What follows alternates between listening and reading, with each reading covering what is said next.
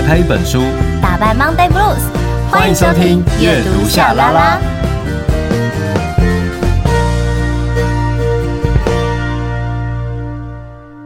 欢迎收听阅读夏拉拉，我是夏雨桐，我是陈夏明。我们有 IG 粉专跟 YouTube 频道，记得搜寻阅读夏拉拉，追踪订阅，设定抢先看。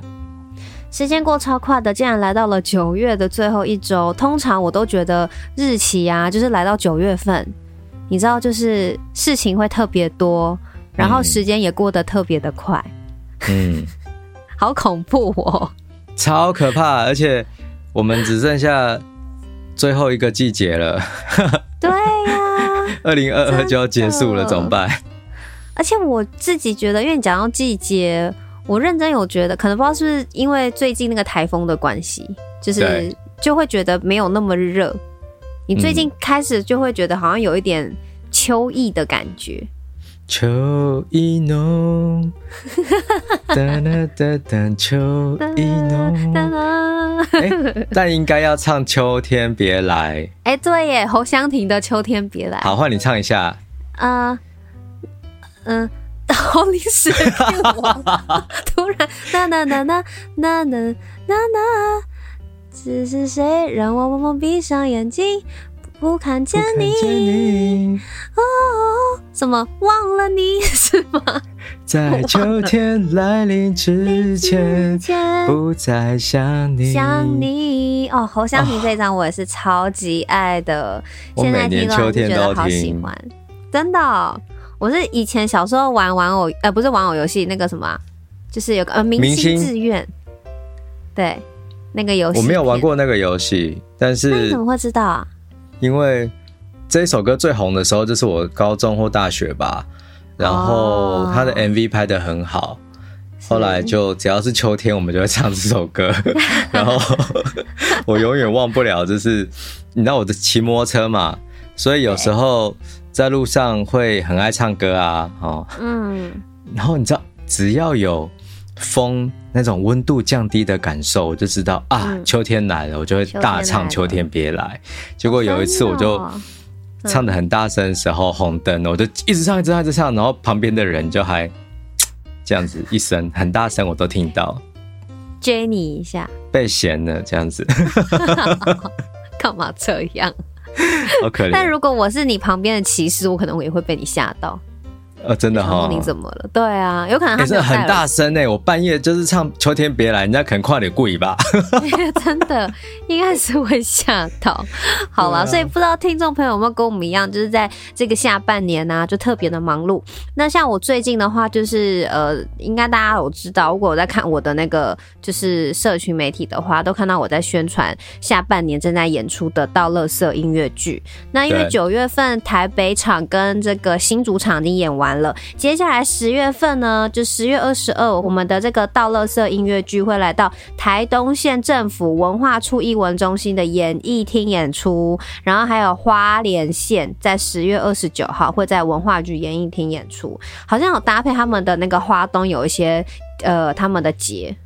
哦，那蛮棒的啊！对啊，所以欢迎就是台东跟花莲的朋友一起来陪夏雨桐倒垃圾。没错啊，我们就是下半年每一个月份都有在一个。地方倒垃圾哦，十一月份会在台中，十二月份会在桃园。详细的这个相关资讯呢，大家都可以上网查。但是记得上网搜寻的时候，不要只搜寻倒垃圾，你会只找到那个清洁车的清洁队的那个就是地点跟时间。好，一定要打音乐剧哦，才会看到我们音乐剧的演出资讯。感谢大家。那如果搜寻夏雨桐倒垃圾，会怎么会得到什么？嗯、就就可能会出现。呃，夏雨桐曾经没有穿内衣去倒垃圾，什么东西真的假的？因为不是我怎么会这样讲？因为有一次新闻，就是有一次我们在呃，就是我们这出戏，然后在做那个媒体的一个宣传，然后大家就在讲说，哎，倒垃圾大家都怎么样去就是做这件事情？那是不是会打扮的好好的呢？还是怎么样？我就说没有，我都很随便。我说有时候就是连可能内衣都没有穿，然后就直接。就套一件很大的那种 T 恤或是帽 T 那种什么，然后就去倒垃圾。就被写成标题了吗？就是有，好像有记得有标题，就是如 就算没有标题，内容应该也会有，就是就会有红字出来，有没有？可以再 Google 一下，家里有小朋友就不要 Google 了。哎，其实也不用 Google 这个，就是 Google 音乐剧就好了。OK，Thank you。那我的话，十月份一号、二号会在高雄市立图书馆的总馆，然后在一楼的时候会有这个高雄城市书展，那逗点会去摆摊，所以那两天高雄的朋友可以来找我玩哦。那这一集我们也准备了很精彩的内容，主题是什么呢？原来你什么都不想要。沙啦啦，沙啦啦，沙啦啦。Oh, reading, ready, go。沙啦啦，沙啦啦，沙啦啦。Reading, reading。沙啦啦，沙啦啦，沙啦啦，沙啦啦。沙啦啦，沙啦啦，沙啦啦，沙啦啦。Oh, reading。哦，阅读，沙啦啦。其实啊，我那时候在念这个主题的时候，有一度想我是要用唱的。那你要唱一下吗？原来你什么都不想要。没错。好可怜哦。哎、欸，这首歌曲是我们的共同的回忆吧？对。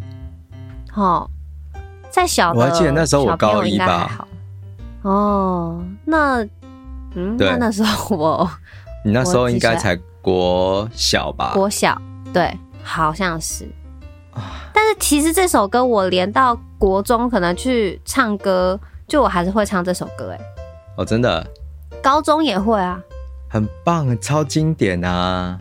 这首歌真的是很厉害。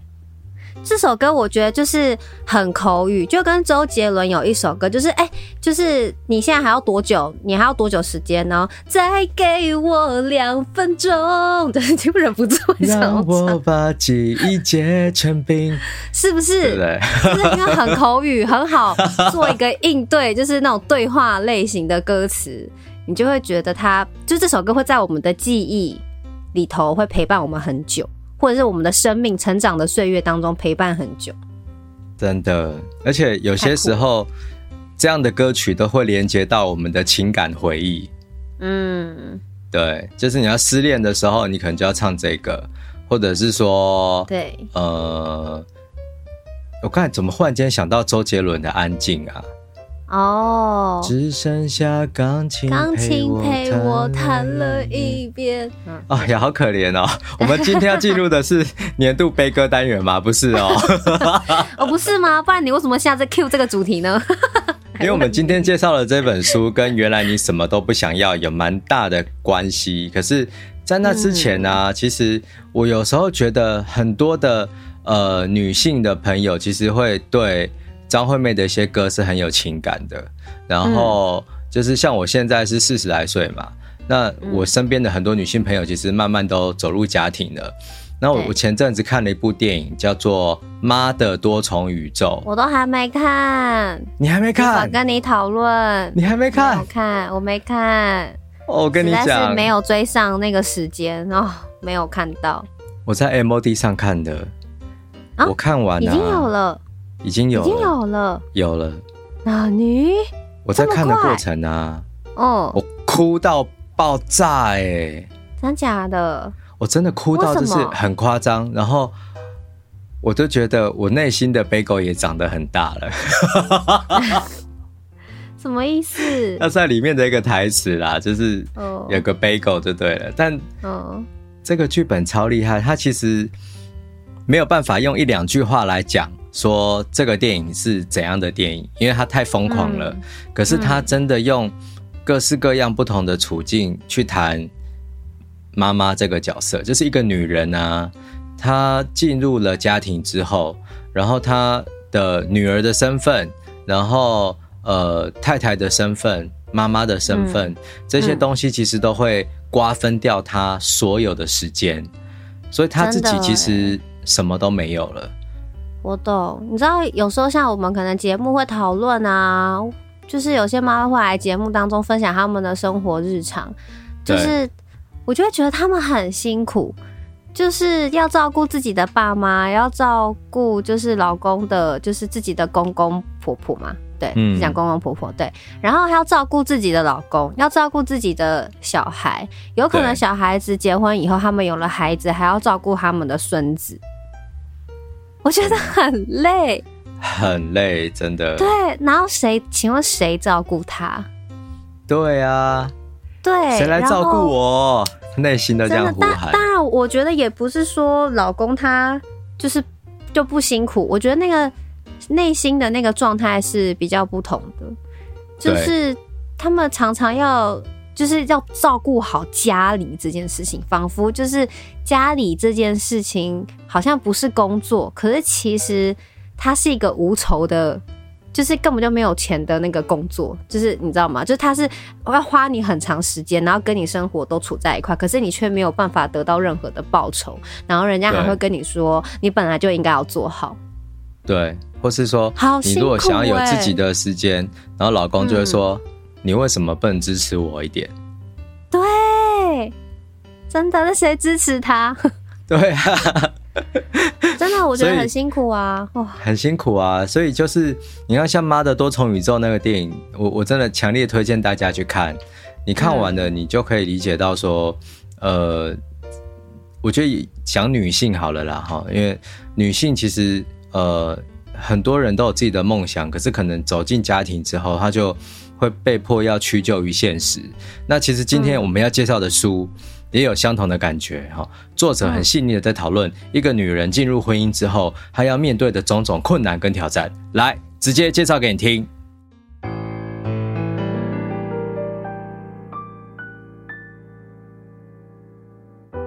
如果有一天地球冰河期，请不要害怕，书会救你，书会在火焰中温暖你。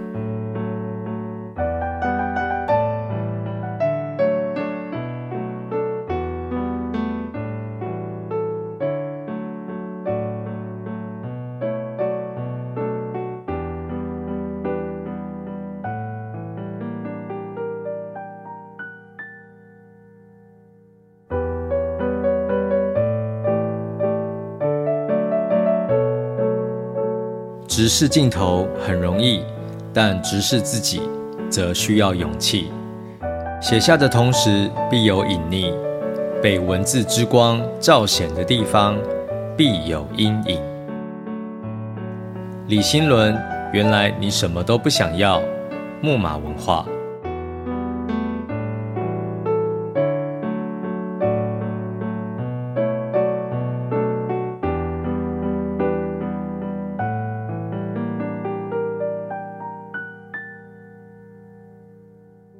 们要介绍的书就是李新伦的《原来你什么都不想要》。嗯，耶、yeah!，我们搭配的很不错。而 且你知道我刚才在干嘛吗？嗯，你在干嘛？我刚才唱到《原来你》的时候，我的手啊，嗯，嗯就伸出来，哎，我比向远方。我也是。而且我是两只手，我两个，我是两只手都举起来，然后不知道在对哪个方向在里面比，就是那种手掌都整个撑开，那样那种。我们好有默契哦！天啊，我好感动哦！好好笑。那我们再来练习一次好了，我们再来练习一次好好好。然后如果听众朋友就是你也可以偷偷的跟我们一起唱，好不好？好。帮他们回答，跟刚才一样啊。那我来喽。好，原来你，你有什么团可以这么高？是啊，你 你怎么发现的？好了，原来你什么都不想要。好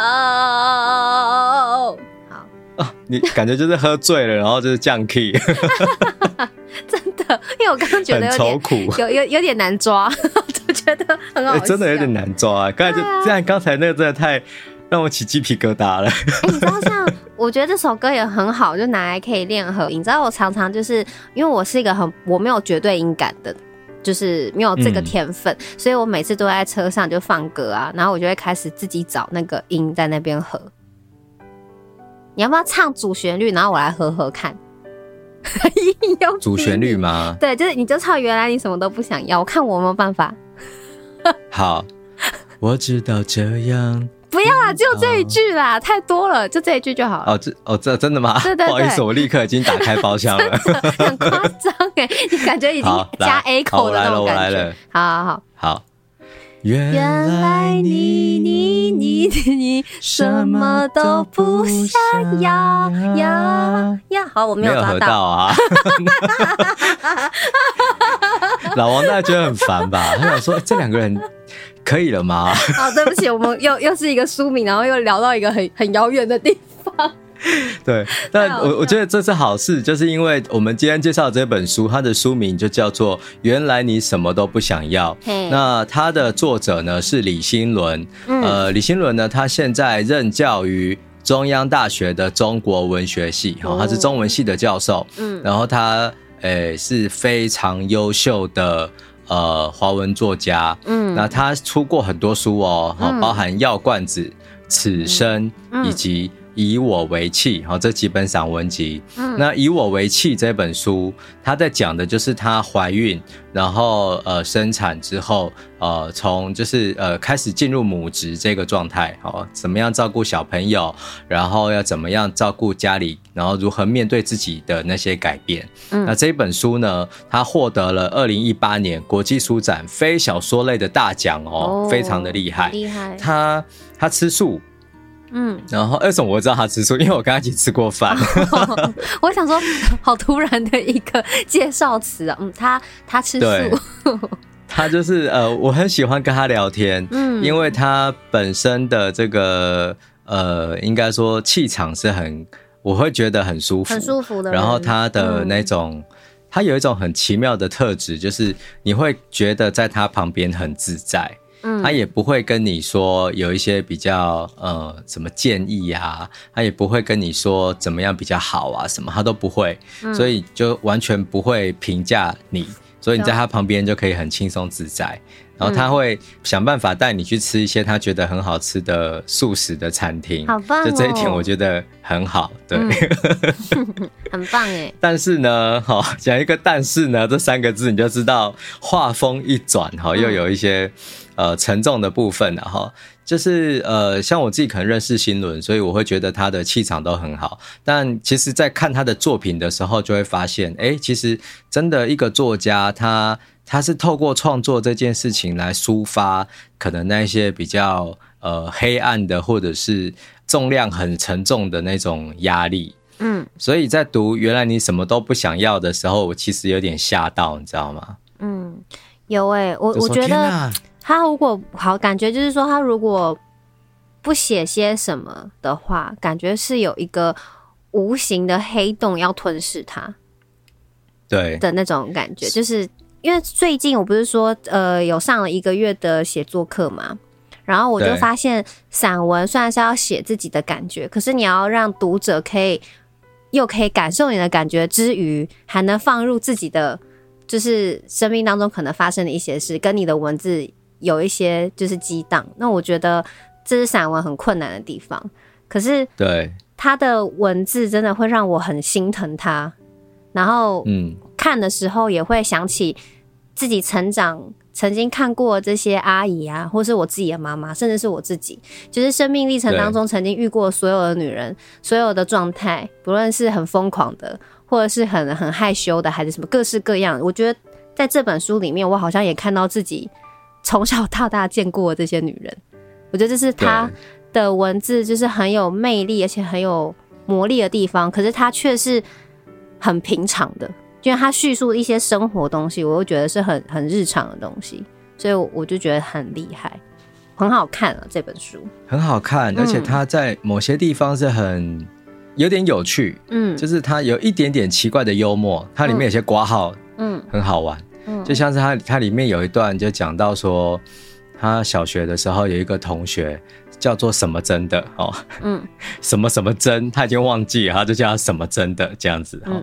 他说，他就一直会怀疑说那个什么真的哦，就是到他家偷他的作业簿，所以他他是隔天作业交不出来 哦，就有一些这种小小的误会。嗯，然后有一天他就说他就没有再见过他了嘛。直到说他考到那个大学，然后那什么真的哦，跟他妈妈就一起来，然后什么真的就跟他说，哦，就是祝福你，呃，恭喜你考到你理想的大学，然后巴拉巴拉巴拉这样子。印象深刻，就是他就挂号说，他就觉得说，那那现在是要怎样？我们是要来一个就是呃言归于好，然后就是那种综艺节目那种和解的桥段吗？这样子。嗯。然后我那时候看到，我就觉得很有趣。嗯。可是呢，在这种淡淡的有趣的地方，其实它又会出现一些很锐利、很尖锐的那种感受的描写。嗯。所以有些时候读起来，它甚至会有一种恐怖片的感觉。所以这也让我会感受到说，其实每一个人在日常生活当中，其实有可能都在过着恐怖片。嗯，像他里面有提到一段，就是他在开车，然后就是发生一些事情，然后他就是用时速一百二十公里这么的快，然后就是在高速公路上开车。嗯，但他还是回到家。可是你光是想到这件事情，你不会觉得超恐怖吗？嗯，就是某些人，就是他会有一个很疯狂的片刻。或是很对，我觉得多数的人其实都会有，对啊。但是他的这一本书很特别的，就是他把那一种本来看似很安稳的生活，但是整个水平面下面是那种惊涛骇浪的感受，他把那个摇来摇去、摇来摇去的感受都写出来。嗯，所以我觉得我在读的时候真的会很紧张。然后，当然，我觉得在阅读这样专业的作品的时候，我就会把它跟我认识的这个作者稍微分开来了哈。只是我就觉得，哇，这真的是一流的作家才能够把自己的生命经验爬梳得这么透彻。然后我就直接来介绍哈，原来你什么都不想要。呃，这本书里面的前面的章节哈，叫做之后，它的主要场景就发生在他爸爸开的中医诊所哦。那每一天都会有很多客人会来，好来看医生嘛，但主要就是一个女性，好女性比较多，哈。那他在这里就讲到说，他记得有一个女人眼线总画得过分浓密，哦，恐怕是纹上的，就是纹眉，哈。应该是纹眼线，纹眉是眉毛。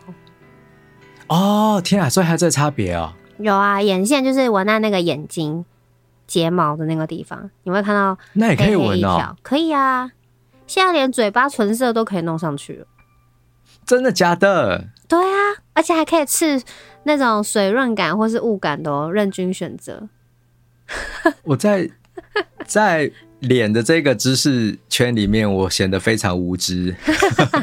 对，他眼线画的过分浓密，就是的确是像现在我看到有一些老人家，你会看到他那个眼睛把它翻开，因为年纪大，眼皮有点垂了，然后你把它翻开，就会看到有一个绿绿的一条，那个就是以前他们纹的那个眼线，因为以前他们的眼线会纹的比较粗，因为它已经褪色了，就是褪了就会变得有点青青绿绿的感觉，你没有去补色就会变这样。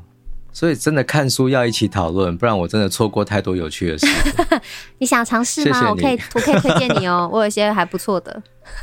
好，我可能我可能要纹眉一下，我的眉毛有点稀疏。哦，我可以推荐你，我高中同学很厉害。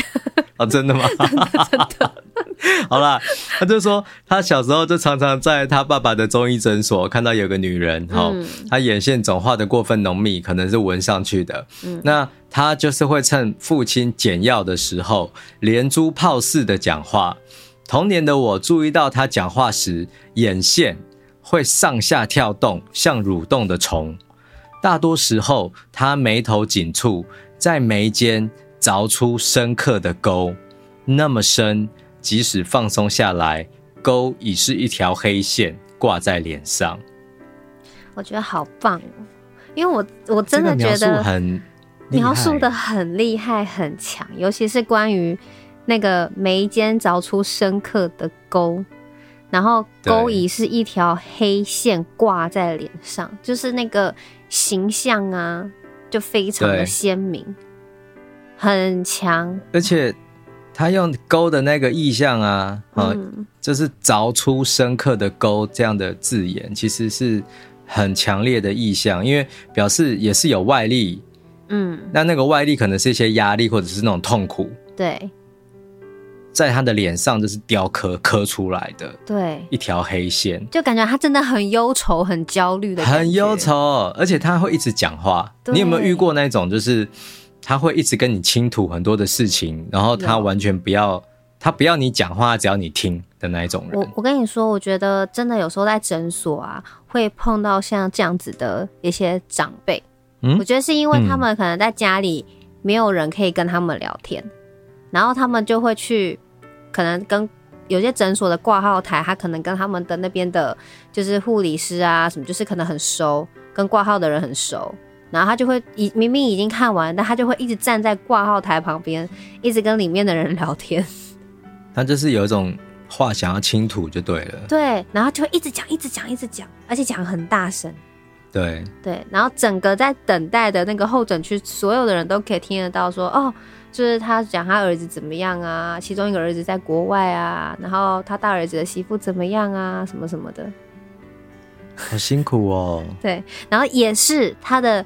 脸上也是会有非常深刻的沟，对，因为那个我印象很深刻，是因为我看到的那个长辈，他就是讲话的时候是有一点八字眉，感觉他是闭眼睛在讲话，对，就是他不是眼皮讲，他是他就有点闭眼睛，好像没有在讲话，然后可是他脸整个眉心这边是整个皱起来的，所以我刚刚就是那个时候啊，就是我在之前在读这一本的时候，读到这一段，我真的马上就浮现出我当时。碰到的就是在整间一直聊天的长辈，那个画面就好清晰哦，好强。但我们的身边其实或多或少都会有这样子的人，哈。嗯。那他在这边的描述其实已经大概的有点像是一个预言，哦，就是说接下来可能还会有很多不同的呃眉头深锁，然后呃眉间有一个很深很深的黑线的人会出现，哈。好，这是第一个。第二个呢，他就讲到有一个女人叫做静，好、嗯，安静的静。不好意思哦，我们家妮妮，她是一个很吵的妮妮。安静的静，我们有一个很吵的妮，她在叫，拍谁拍谁。好，我没有听到，所以应该还好。就是。静呢，他第一次看到他在诊所，就是穿得非常的漂亮。嗯，然后因为那个时候就是那种股市上万点啊，然后就是台湾金银卡巴嘛，然后就是钱就是涌上来，随便赚都一大堆。嗯，然后他就是很漂漂亮亮的，然后来到诊所看病。哈，嗯，结果呢，在一次看到他的时候啊，他已经跟以前不一样了，因为之前他的描述是他的头发长长的、黑黑的，超美丽，可是。当他再回来这里的时候，头发已经乱七八糟，衣服也都随便穿了哈。然后他发生了什么事情呢？就是他就开始会对这个他的爸爸，好静就会对这个爸爸抱怨说：“我的老公把我的钱全部都花掉，因为他拿去买股票，然后就失利嘛，好就全部赔光了，就没钱了。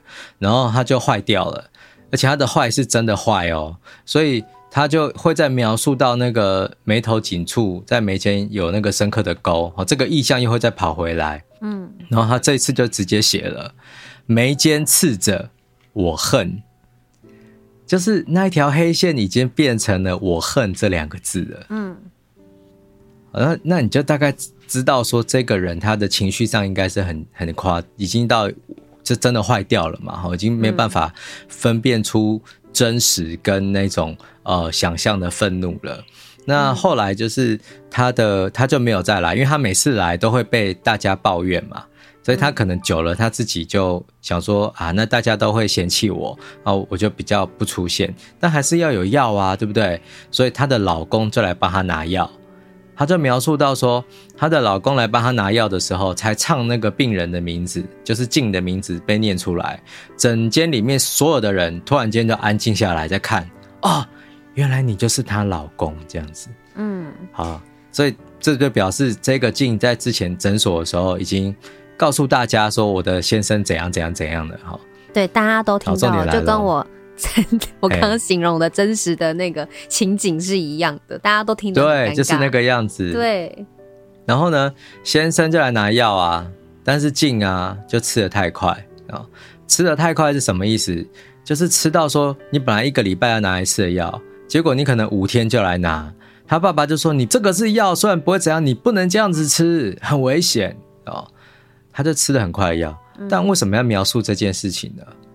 因为李新伦，好，就是作者，他就说，当我再度想起静和她的丈夫时，才意识到手中正吃着父亲配的药。那段时间，我一紧张就去吃中药粉，一天可以吃五六次，反正吃不死人。嗯，我读到这一段的时候，你知道吗？我起鸡皮疙瘩哎、欸。嗯，因为我觉得那个是你紧张焦虑的时候，你没有意识会去做的事情。对。而且我我很喜欢他的那个前面一直不断讲，就是说那个眉间就是刺上一条黑线，这个，因为他在文中他是写说他的眉间也被刺上一条黑线，然后他前面说我偷瞄他一眼，你知道那个黑线仿佛像是好像被鬼吓到的感觉，因为我那时候读啊，我会觉得哎呦好恐怖，好像就被鬼附身，还还是说被诅咒，啊、就是。哎、欸，就是他也有了那一条黑线，就是整个看下来会觉得静好就好可怜哦，因为我觉得他前前面描述的之前的静到坏掉的静，对。他的那个比照非常的就很鲜明，可是他叙述的口吻又是那么的平静，很恐怖啊，对，就是很。我在读这时候真的就觉得是恐怖片哎，嗯，而且我读到他刚才就是说。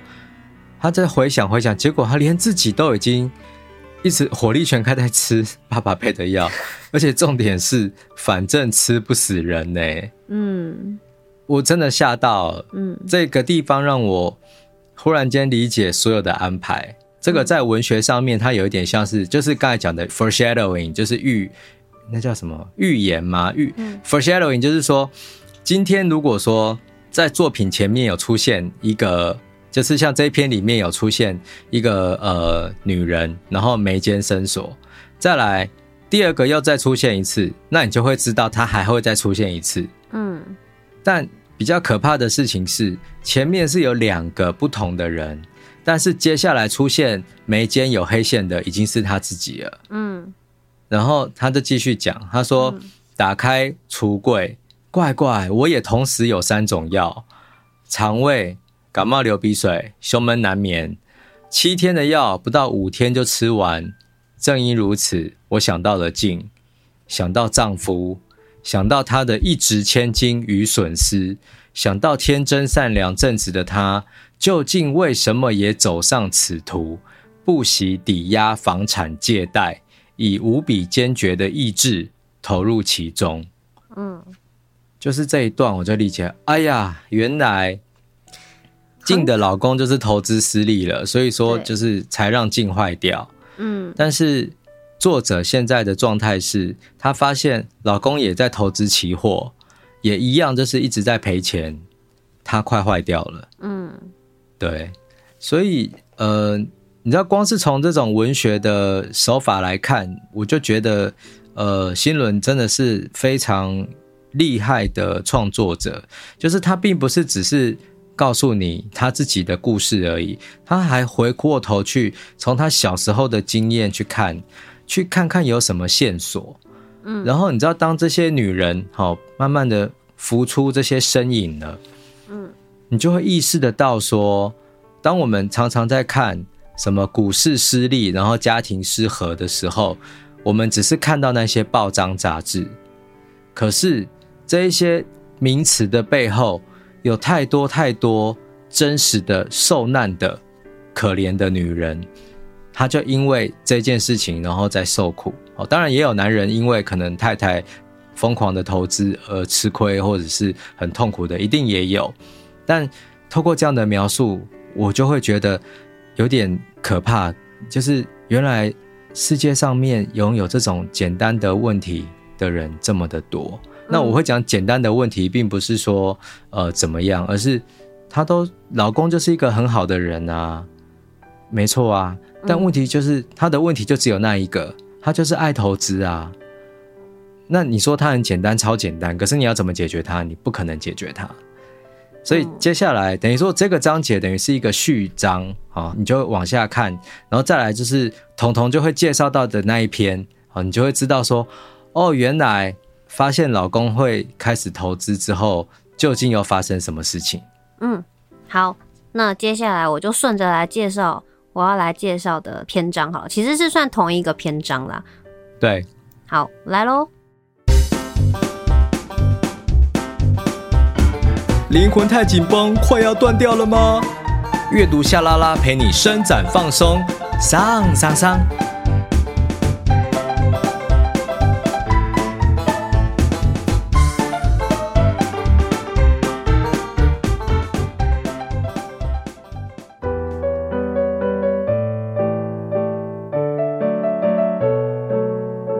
成功与失败，亏损与赚钱，倒闭还是东山再起，负债或用钱来做更有效的投资，这些都看你怎么定义。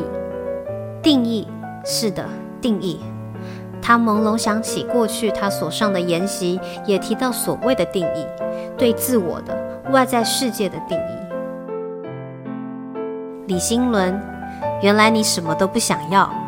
木马文化出版。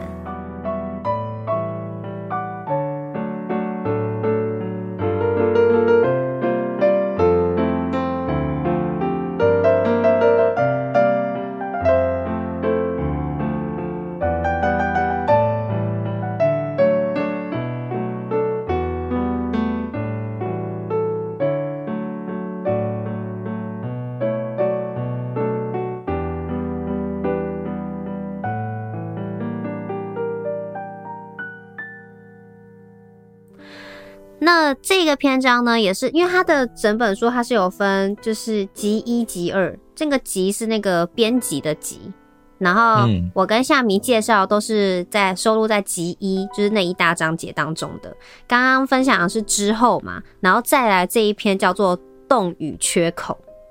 然后我个人就读到洞与缺口的时候就有点吓到，呃，因为我当然读的时候会觉得说，这是真的吗？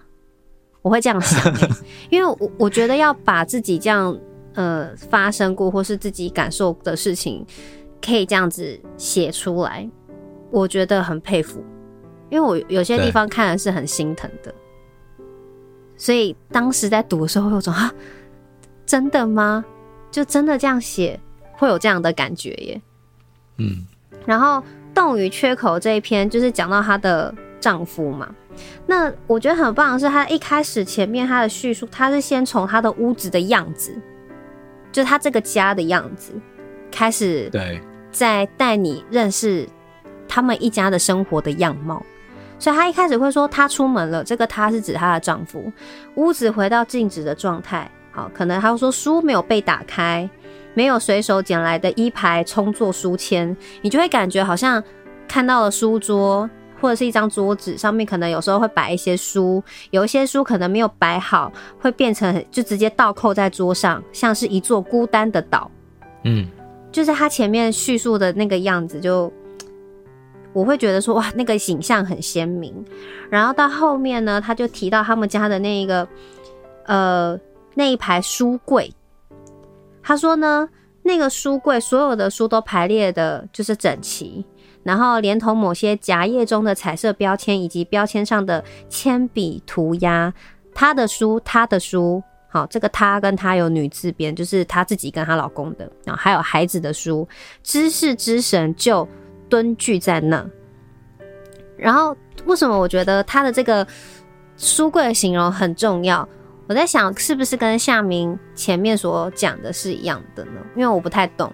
但是我的意思是说，在一开始有一个很鲜明，在家里面有一排书柜，然后她的老公呢，很喜欢读书柜里头那些成功人士的书，然后这个成功人士的书跟这个知识之神就会开始在他们的生活当中不断的就是就是一直在他们的生活里头，然后一直走到这一个章节的最后，就是这一篇的最后。对。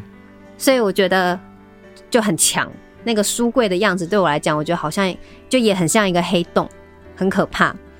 然后，而且，嗯，他的那个一开始的这个场景描述有一个重点，就是你会知道说这就是一个普通人家发生的事。嗯，它极其普通，就是你看到书柜啊，那些呃碗啊什么什么的，它都维持在一个正常的状态下。嗯，可是。好像哪里不太对劲呢？哦，所谓的知识之神，真的都会带来幸福吗？好像也不一定。而且他要分开，就说他的书，他的书嘛。嗯，你会觉得就是说，在这个很看似很平静的家庭的样貌当中，他们确实是怎么想的？就有些不太一样的事情，好像准备要发生了的那种感觉。好，然后我很喜欢她在叙述她老公关于呃，因为他很喜欢读这些就是这种亿万富翁的传记嘛，生财之道啊，或是生活哲学。然后他就说。她就是这个女生啊、喔，她曾被那灼灼目光所诱，相信她所破化的这个虚拟城，嗯，自信且坚定的眼神。她最常说：“为了我们的未来，我们这两个字烫金，那是故事的第一章，对我们（括号我们）而言辉煌的一章。”嗯，我觉得她在这个第一章就是在讲说，呃，因为她的老公。她有提嘛，就是这种很天真、善良、正直，人也是很好的。然后在一开始的时候，每一次谈论到这个家庭，讲的一定都是我们，所以这个我们跟烫了金一样。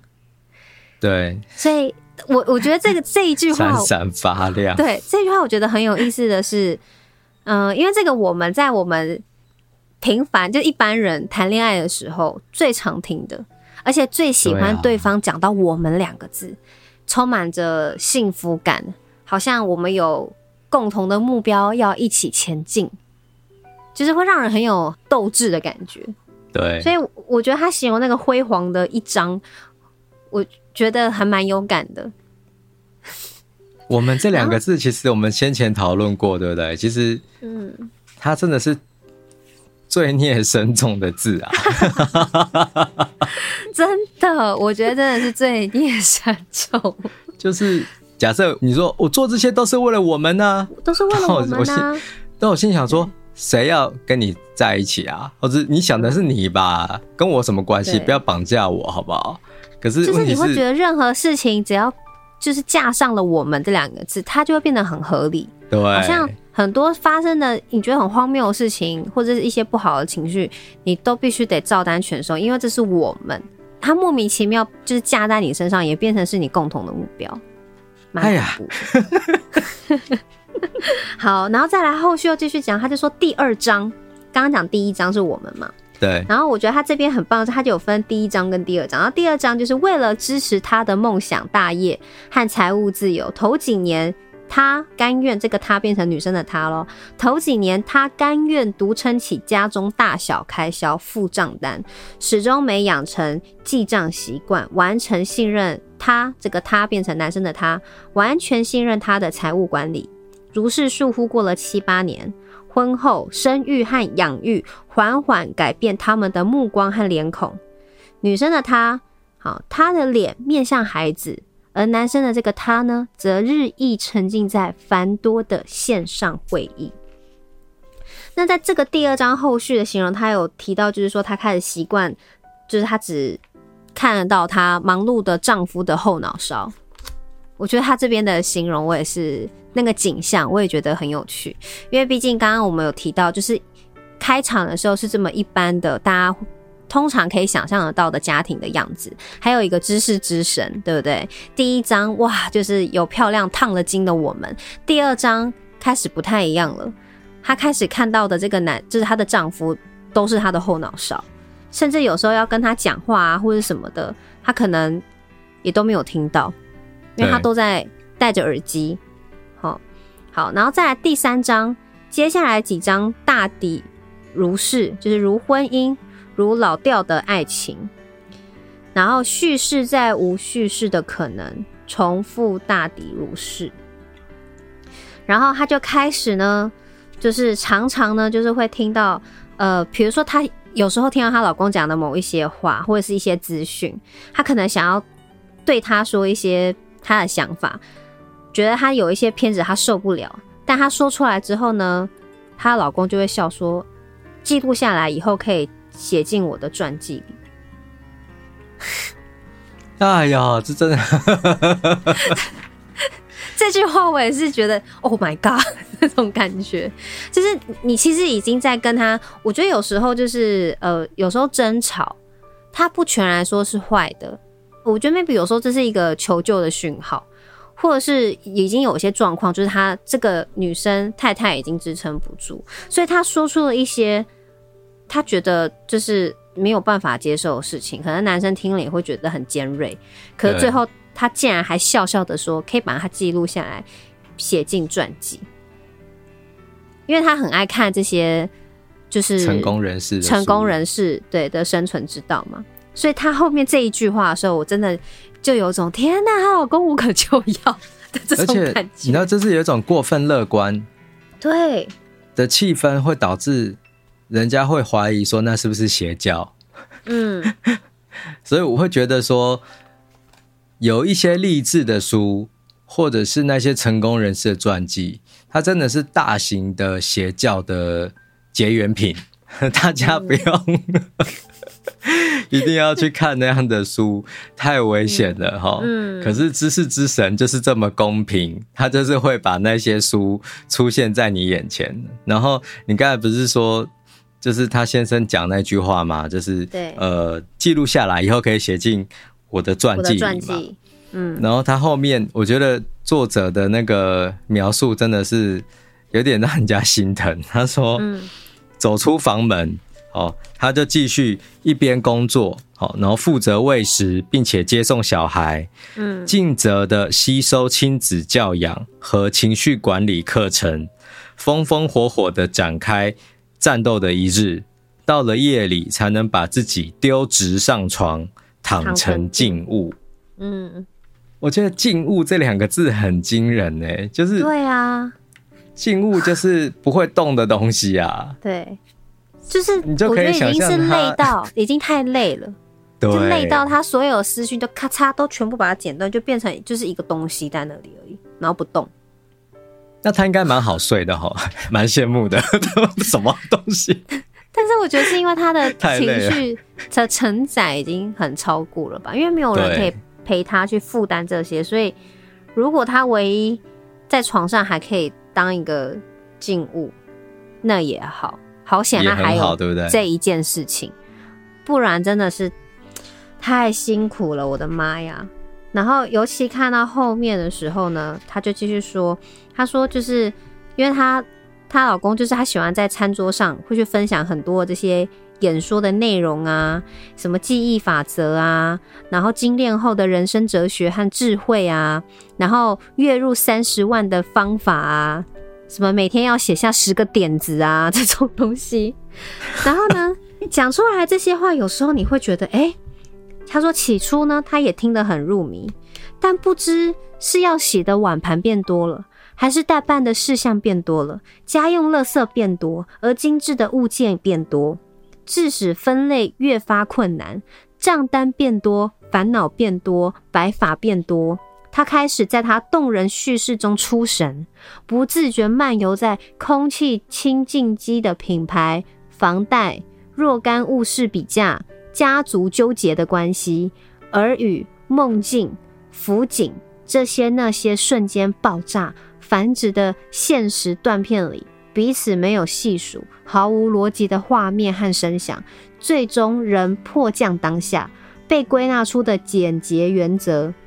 叙事者的卖点：三件事、十个步骤、五个地雷、七个问题、六张蓝图、一个原则。连续十天早起早睡，专注呼吸，勇于说不，承认恐惧，拥抱自己，迎向未来。有没有很恐怖？非常的，非常的恐怖。而且他说，有时候他回不来。这个他是女生的他，就是他听了这些东西，就是。他回不来，就是因为他的思绪已经就是很乱了，他都在已经在想别的事情了。然后慷慨激昂的陈词，最后只能心虚回应：“啊，很好，不错。” 我觉得这句很强哎。对啊，就是这一段，就是用章节，然后来讲自己的改变。然后她的其实她的丈夫都没有改变，我觉得她只是更投入。然后要把这个我们发扬光大。刚才您的那一大段啊，它有一个蛮强烈的用标点符号说故事的方法。嗯，就是刚才的那一大段里面几乎都是逗号。对，所以你会发现这些事情是完全没有结束的。嗯，火力全开，越来越多，啪啦啪啦啪啦这样越来越密集，一直在发生，一直在发生，一直在发生。嗯、然后到后面就是呃。就变成说是有一些什么连续十天早睡早起、专、嗯、注呼吸、呼吸勇于说不这些，就变成是句号句号句号，就等于这个东西它已经变成是一种标语了。嗯，所以他就是每天被这些东西轰炸。对，所以那真的很可怕。然后你刚才有念到，就是他听完这些，有时候还要想办法给个评语或是什么。对。然后他有提到是歉疚感。嗯，没错。你可能写到这边，你就可以理解说，其实有些人他是抱怨呃家人，或者是抱怨亲人哦，或者是呃砍去或者是什么，或者怎样怎样，他就是这样抱怨而已。可是问题是，嗯、作者他有提到歉疚感。表示骨子里面，他还是会在思考到说，我身为一个妻子，我是不是还是要呃来支持我的先生呢？我是一个孩子的妈妈，那我是不是也要支持这个爸爸？对，所以他的这个歉疚感就会在这个地方显得更加的无力，因为他就也什么事情都不能做，对啊。对，我觉得到后面她还会去讨论到，比如说她的丈夫开始要请她帮忙要周转。那缺口就开始出现了，这个缺口一直不断的越来越大，出现越来越频繁。然后在后面呢，他就在讨论一件事情，就是关于定义这个演说。对，比如说你就是失败啦，但他会说没有啊，就是所有的失败只是看起来像失败，但那都只是暂时的。她的丈夫这样跟她说。她真的进了邪教吧？然后呢？她说：“成功与失败，亏损与赚钱，倒闭还是东山再起，负债或是用钱来做更有效的投资，这些都要看你怎么定义。所以，到底该怎么定义支持这件事？对啊。如果我今天不借给他，就代表我不支持，那也会代表我不爱吗？那爱要怎么去定义呢？这是留在这一篇。”后面再讨论的东西，然后我我就觉得像定义这件事情，它也很好。在读者在讨论这件事情的时候，我觉得读者很可以放入大家在成长的背景当中，我们需要自己去解决的一些事情。就是我觉得是家人关系当中的定义的这个支持，或者是说兄弟姐妹当中定义这个支持是什么，或是朋友之间的定义等等的，所以。我觉得明明写的是一个这么清楚，就他的一个故事，可是读者却在阅读的时候可以支持这两个字，但他却有很多的面向，我们可以把它放进去。对，就非常我觉得很精彩，非常精彩的一本一本作品，太强了！感谢夏明推荐。对啊，这本书可以讨论的点真的太多了，非常好看，但也提醒了我们，走入婚姻这四个字看似简单，实际上有太多挑战得去面对。如果说你现在正在思考婚姻，或者是组成家庭的意义，嗯、或者是你刚好在一段不快乐的关系里面，你想要理清自己，欢迎你来阅读李新伦的散文集。原来你什么都不想要，不要太拼，刚好就好。阅读夏拉拉，陪你充实精神生活，慢慢追梦。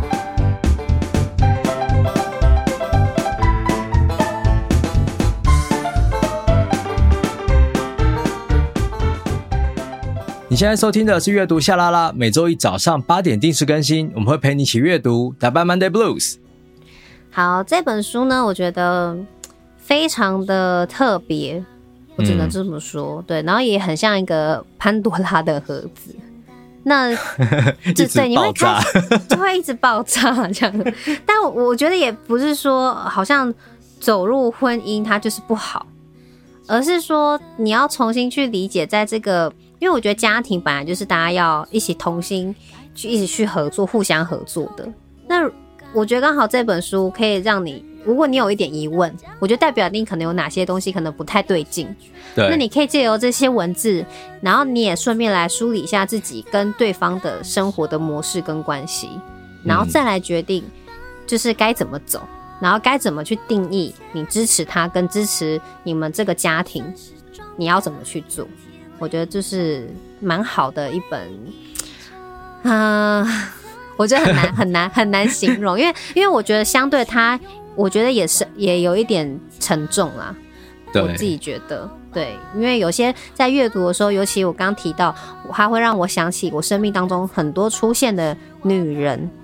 对啊，然后想到这些女人的故事，就会突然觉得啊，难怪她那个时候那么辛苦。小的时候会觉得她是一个很 crazy 的，可是现在长大才理解，原来她那个时候是叫孤独啊，是很孤单啊。对啊，等等的，嗯。所以我觉得这就是阅读的意义嘛。有些时候我们在看一些作品，它会提醒我们哦，也也该时候回头看。